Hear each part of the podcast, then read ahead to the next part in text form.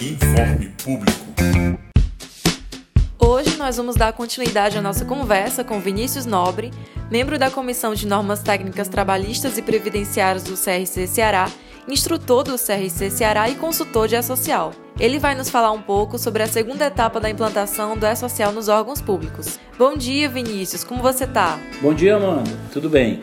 É, na primeira etapa, nós falamos da, da, dos eventos que se referem ao ente público em si, ou seja, ao empregador. Nessa segunda fase, ela trata do, exatamente das informações referentes aos trabalhadores, aos servidores e aos trabalhadores autônomos que prestem serviço para os órgãos públicos. Então, teremos agora a informação detalhada de cada um dos servidores ou trabalhadores autônomos que prestem serviço a cada um dos órgãos públicos. Existe algum evento específico que requer um pouco mais de atenção? Nesta fase, nós teremos uma fase que consta de bastante de vários eventos, tá? São quase 20 eventos que compõem essa parte dos eventos não periódicos, e aqui cabe ressaltar alguns pontos que são importantes. Por exemplo, na admissão do servidor ou do, do da informação de um trabalhador autônomo. Essa informação ela deve ir para o E-Social pelo menos um dia antes do efetivo início do exercício desse servidor ou desse trabalhador autônomo. Ou seja, a prestação da informação deve chegar ao E-Social antecipadamente. Isso por quê? Porque, inclusive, no regime, quem tiver regime trabalhista seletista, tá? a CLT prevê no caso de, dessa não, não informação, ou seja, o não registro do trabalhador, uma multa que é bastante elevada, ela está em torno de 3 mil reais por trabalhador não informado.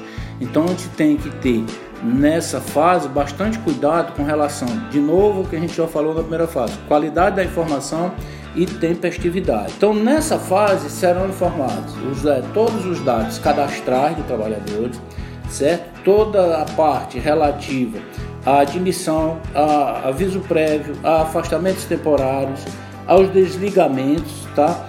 Então será aquela movimentação do trabalhador desde a sua admissão até um eventual desligamento. Esses eventos da segunda fase, eles iniciam né, agora na implantação, mas eles permanecerão né, ativos, né, necessários à sua prestação das suas informações durante todo o contrato de trabalho de cada um dos servidores ou dos trabalhadores autônomos que prestarem serviços aos órgãos públicos. E além desse cuidado que você citou, existe algum outro que deve ser levado em conta nessa etapa?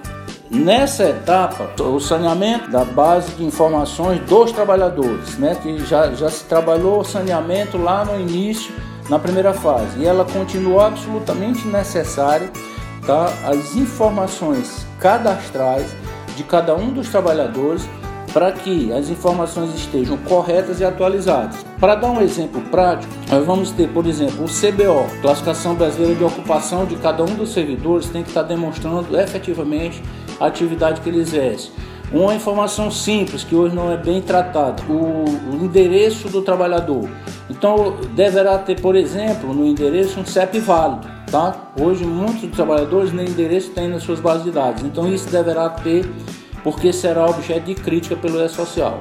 E Vinícius, com relação às penalidades, como é que elas são tratadas nessa fase? A penalidade depende de onde o ente público esteja é, integrado. Terá que ser vista cada uma das legislações a que cada ente público está submetido. E por fim, qual o prazo de implantação dessa segunda fase? Essa segunda fase ela inicia em 1 de março de 2019 e encerra a 30 de abril de 2019. Ou seja, será a fase de implantação das informações dos trabalhadores. Obviamente, esse prazo é o prazo de implantação, mas a partir de 1 de março, tudo que acontecer relativamente aos contratos de trabalho, eles já serão objetos de informação ao E-Social. Quer dizer, uma fase inicial de implantação, mas que todas as movimentações, tudo que ocorrer no contrato de trabalho, de cada um dos servidores e dos trabalhadores autônomos terão que ser registrados no E-Social a partir de 1 de março de 2019. Esse primeiro prazo é só fase de implantação, mas já terão a partir daí tudo ser atualizado de acordo com o E-Social. E nós ficamos por aqui. Agradecemos a presença do Vinícius Nobre e no próximo Informe Público nós vamos apresentar a terceira fase de implantação do E-Social. Até a próxima! Informe Público